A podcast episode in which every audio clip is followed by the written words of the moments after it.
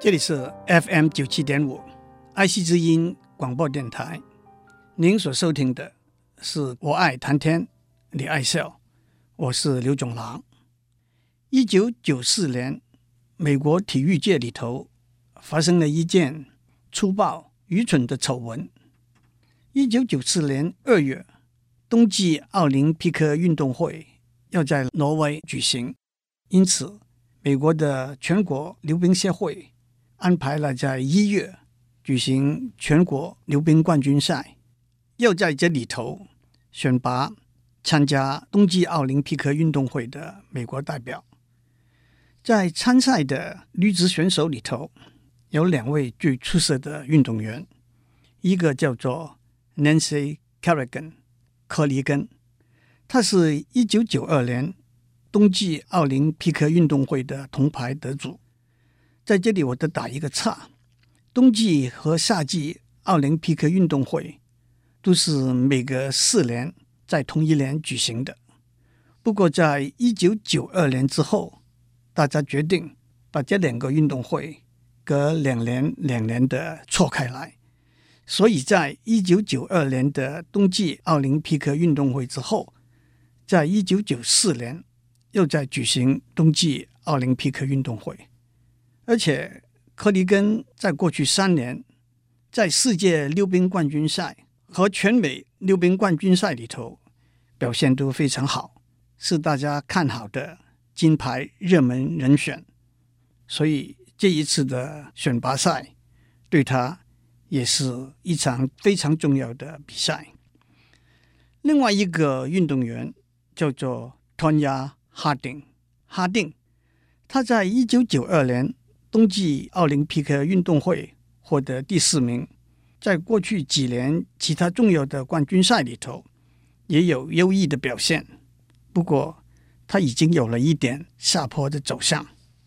这一次的选拔赛对他。也是一场非常重要的比赛。按照惯例，在全国比赛里头的第一名和第二名就会被选拔作为代表美国的两个选手。的确，柯利根和哈丁之间有一份很明显的依恋情结。在比赛开始的前一天，柯利根刚刚在溜冰场练习完毕，一个不知名的男子突然。拿着一根金属做的长棒，朝着他右脚的膝盖猛打，然后逃逸无踪。当天晚上，他的膝盖肿起来。第二天，在教练和医生的判断之下，他宣布无法参加马上要举行的冠军赛，也就是奥林匹克的选拔赛。结果，冠军赛的第一名得主是哈丁。在警方追查之下，这个袭击案很快就水落石出了。哈丁的丈夫和他的随身保镖策划安排，找了两个人来执行。一个就是挥棒袭击柯利根的人，另外一个是在袭击之后负责开车逃离现场的人。后来这四个人都被判坐牢。哈丁的丈夫被判两年，其他三个人。被判一年半。几个礼拜以前，我偶然在报上看到哈丁的随身保镖过世的消息，也是引起我要为大家讲讲这段往事的原因。袭击的意外事件发生之后，到底哈定本人有没有参与这个阴谋，自然成为一个疑问。不过，首先，柯利根在十天之后就康复了，全美溜冰协会。打破了全国冠军赛的前两名作为美国代表的惯例，提名他和哈定作为美国在奥林匹克运动会上女子单人溜冰的选手。当他们的名字被提出送到美国奥林匹克委员会的时候，委员会对哈定的提名很有保留，但是哈定已提出两千万美元赔偿的法律控诉。作为反制的手段，委员会也就没有继续追下去。几个礼拜之后，在挪威的奥林匹克冬运会上，克里根得到银牌，哈定排名第八。站在法律的观点，哈定始终没有承认他参与这个袭击案的阴谋。虽然其他几个人的说法，连同一些迹象和证据，都指出他是有关联的。最后，他承认知道这件事的过程，以妨碍警方的调查的罪名被判罚款，却免除了坐牢的惩罚。后来，美国溜冰协会经过自己内部的调查，决定取消哈定在选拔赛中的冠军资格，并且对他参与比赛的资格做终身的禁止。柯里根在奥林匹克运动会之后也退休了。四年之后，一个电视台安排他们两个一起在一个电视节目里头见面。哈定还是说他没有参与袭击事件的安排，也没有表示什么歉意。讲到这里，小心的听众会问：我讲的故事里头漏掉了一个细节。按照惯例，选拔赛中的第一名和第二名应该就是美国的两个代表。哈定是第一名。但是柯里根占了另外一个名额，所以原来的第二名变成候补。这个第二名是谁呢？他就是在华人圈子里头大家都很熟悉的关颖珊 Michelle Guan。那个时候他只有十三岁，却已经在世界级的溜冰竞赛中崭露出头角了。关颖珊的父母从香港移民到美国，他在美国加州出生。从八岁就开始接受正式的严格训练，他的父母亲为了支付训练的费用，还连住的房子都卖掉了。从一九九四年开始，关颖珊得到五次世界冠军，九次全美冠军，在一九九八年的奥林匹克比赛里头得到银牌，二零零二年的奥林匹克比赛里头得到铜牌。二零零六年的一月，关颖珊原定要参加美国奥林匹克的选拔赛，可是因为腹部受伤，临时退出。不过几个礼拜之后，美国溜冰协会在五位专家评审之后，也决定就像十二年以前柯里根的情形一样，破例提名他为美国代表选手。不过当他到达了冬季奥林匹克比赛的地点意大利之后，他在练习的时候受伤，关颖珊决定退出比赛。他说：“我对奥林匹克比赛的尊敬，不允许我勉强参与。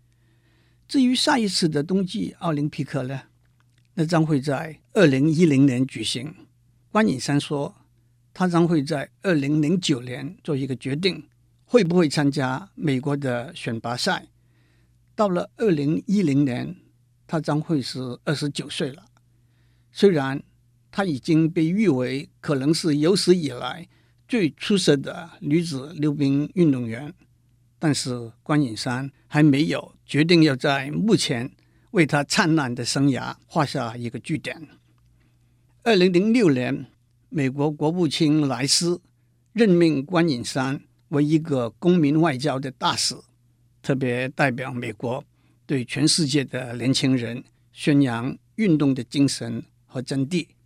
让我趁这个机会交代一个事情：对我们外行人来说，在电视里头看到的溜冰选手的表演，都溜得出神入化，很难分得出谁该得第一名，谁该得第二名。的确，像溜冰、跳水。体操这些运动的比赛结果都是由评审专家的评分来决定的。国际溜冰联盟对评审的标准和过程有相当严谨的规定。每一个选手的分数分成两部分，一部分是技术性的，在比赛中每个选手必须完成一系列规定的动作，每个动作的准确和完美的程度。是技术评分的标准，另外一部分是艺术性的，包括了溜冰的技巧、动作和动作之间的连贯、舞步和对音乐的诠释。为了避免个别评审有意无意的失误，通常在十二个评审里头，随机的选出九个评审打的分数，再把其中最高和最低的两个分数剔除，用剩下来的算出平均的分数。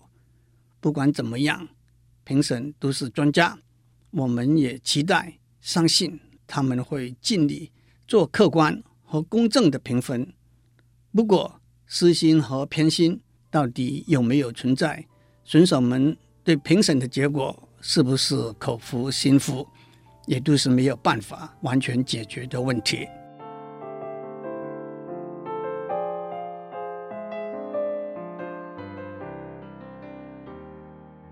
古代奥林匹克运动会源自公元前七百多年，在希腊奥林匹克这个地方举办，持续了近一千年的运动竞技会。近代的奥林匹克运动会第一次在一八九六年在希腊雅典举行，到了一九二四年又分开为夏季和冬季的奥林匹克运动会。以二零零四年的夏季奥林匹克运动会为例，参加的运动员大约有一万一千人，参加的国家超过两百个。以二零零六年的冬季奥林匹克运动会为例，参加的运动员大约有两千五百人，参加的国家有八十个。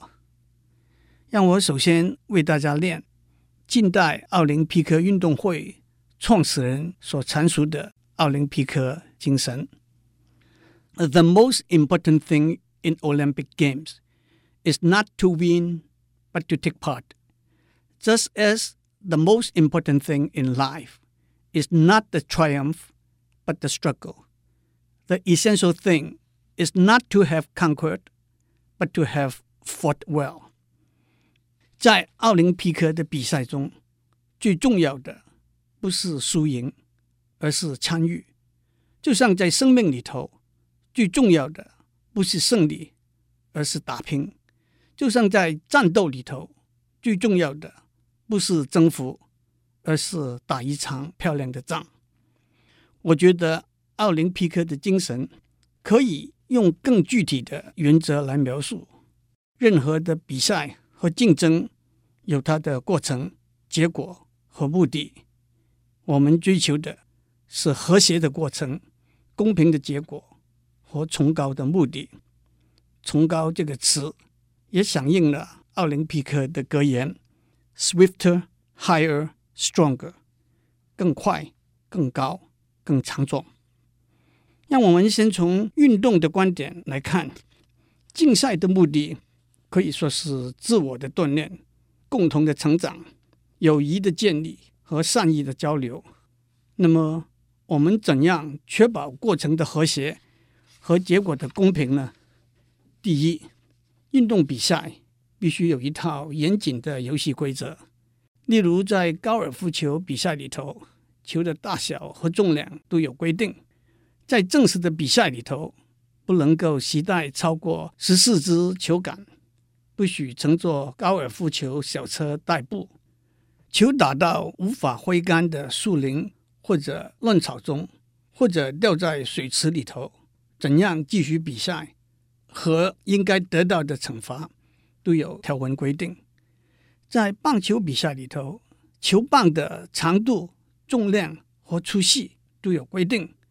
在正式的比赛里头，不能够用铝制的球棒，更不能够用软木夹心的球棒，因为这样球棒会比较轻，增加挥棒的速度。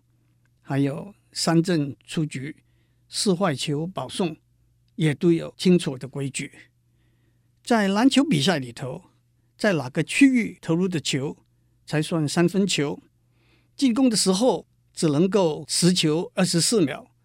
进攻的时候怎样算是带球创人？防守的时候怎样算是挡人前进？在乒乓球比赛，原来是一局二十一分，五打三胜，最近改为一局十一分，七打四胜等等。这些游戏规则是经过大家详细讨论。然后共同接受和遵守的，可以修改，但是不轻易随便修改。第二，为了确保过程的和谐和结果的公平，我们要由裁判来规范，让运动员按照游戏规则进行。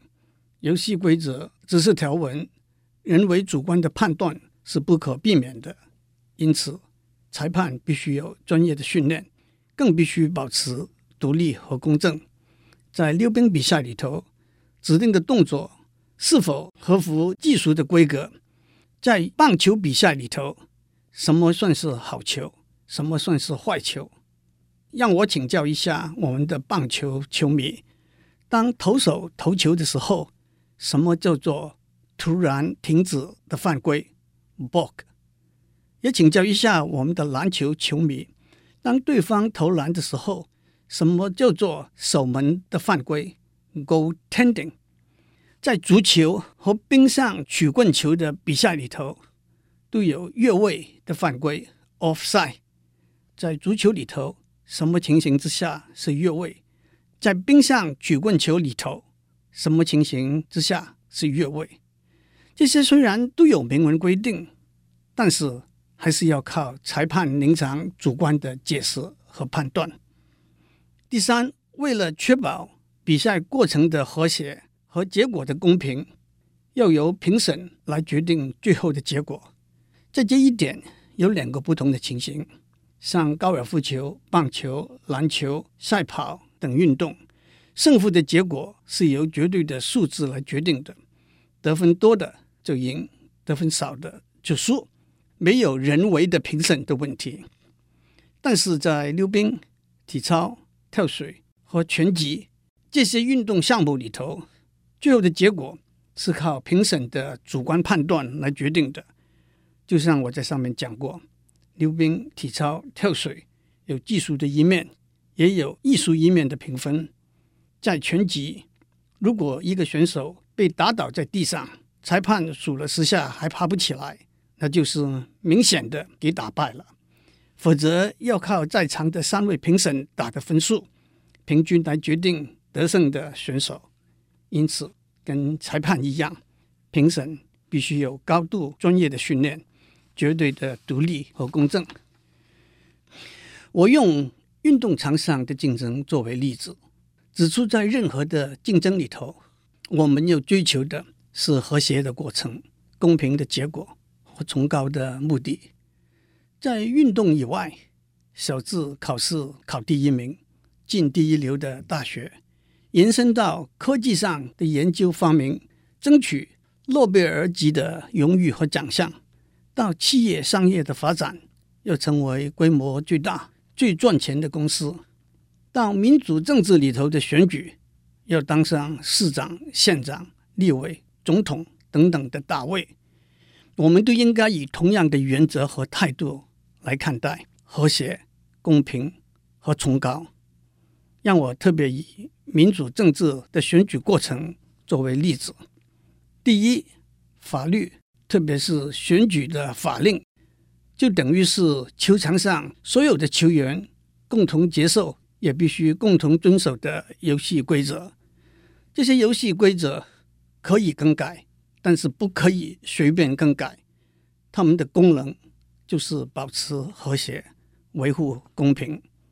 第二，选务人员、检察官、法官就是球场上的裁判，他们有专业的训练，他们必须以独立公正的态度让球员们。做和谐和公平的竞争，他们不会允许粗暴的行为，他们会阻止不公平的竞争手段。就像我一开始的时候讲到克里根和哈丁的故事，这种愚昧自私的行为是不能被允许，而且最终是自食其果的。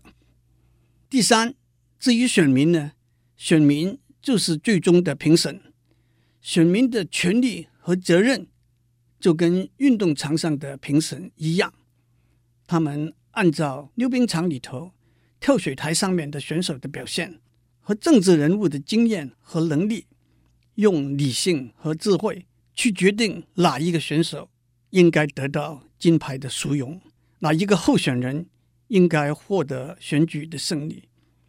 民主是文明进步社会的普世价值，民主。允许并且鼓励公开的竞争，民主要求和谐和公平的竞争。我们相信，公开、和谐、公平的竞争会为我们带来大家都会接受、都会支持的结果。最后，参加竞赛的目的是一个崇高的目的，正如奥林匹克比赛的格言讲：“更快、更高、更强壮。”市长、县长、立委、总统的候选人，他们追求的是一个为国家、为社会奉献的机会。他们要奉献他们的心力，让国家社会进步得更快，让国家社会的生活水准提升得更高，让国家社会变得更快乐、更健康、更强壮。这是我们每一个选民，也就是每一个评审对每一个参赛的运动员的期待。最后，让我重复地提醒大家：当选举到来的时候，不要忘记，您作为一个选民所扮演的是最重要的评审的角色。您不能推卸您的责任，您不要放弃您的权利，您要投下您神圣的一票，为您自己，为我们大家选出一个真真正正的冠军。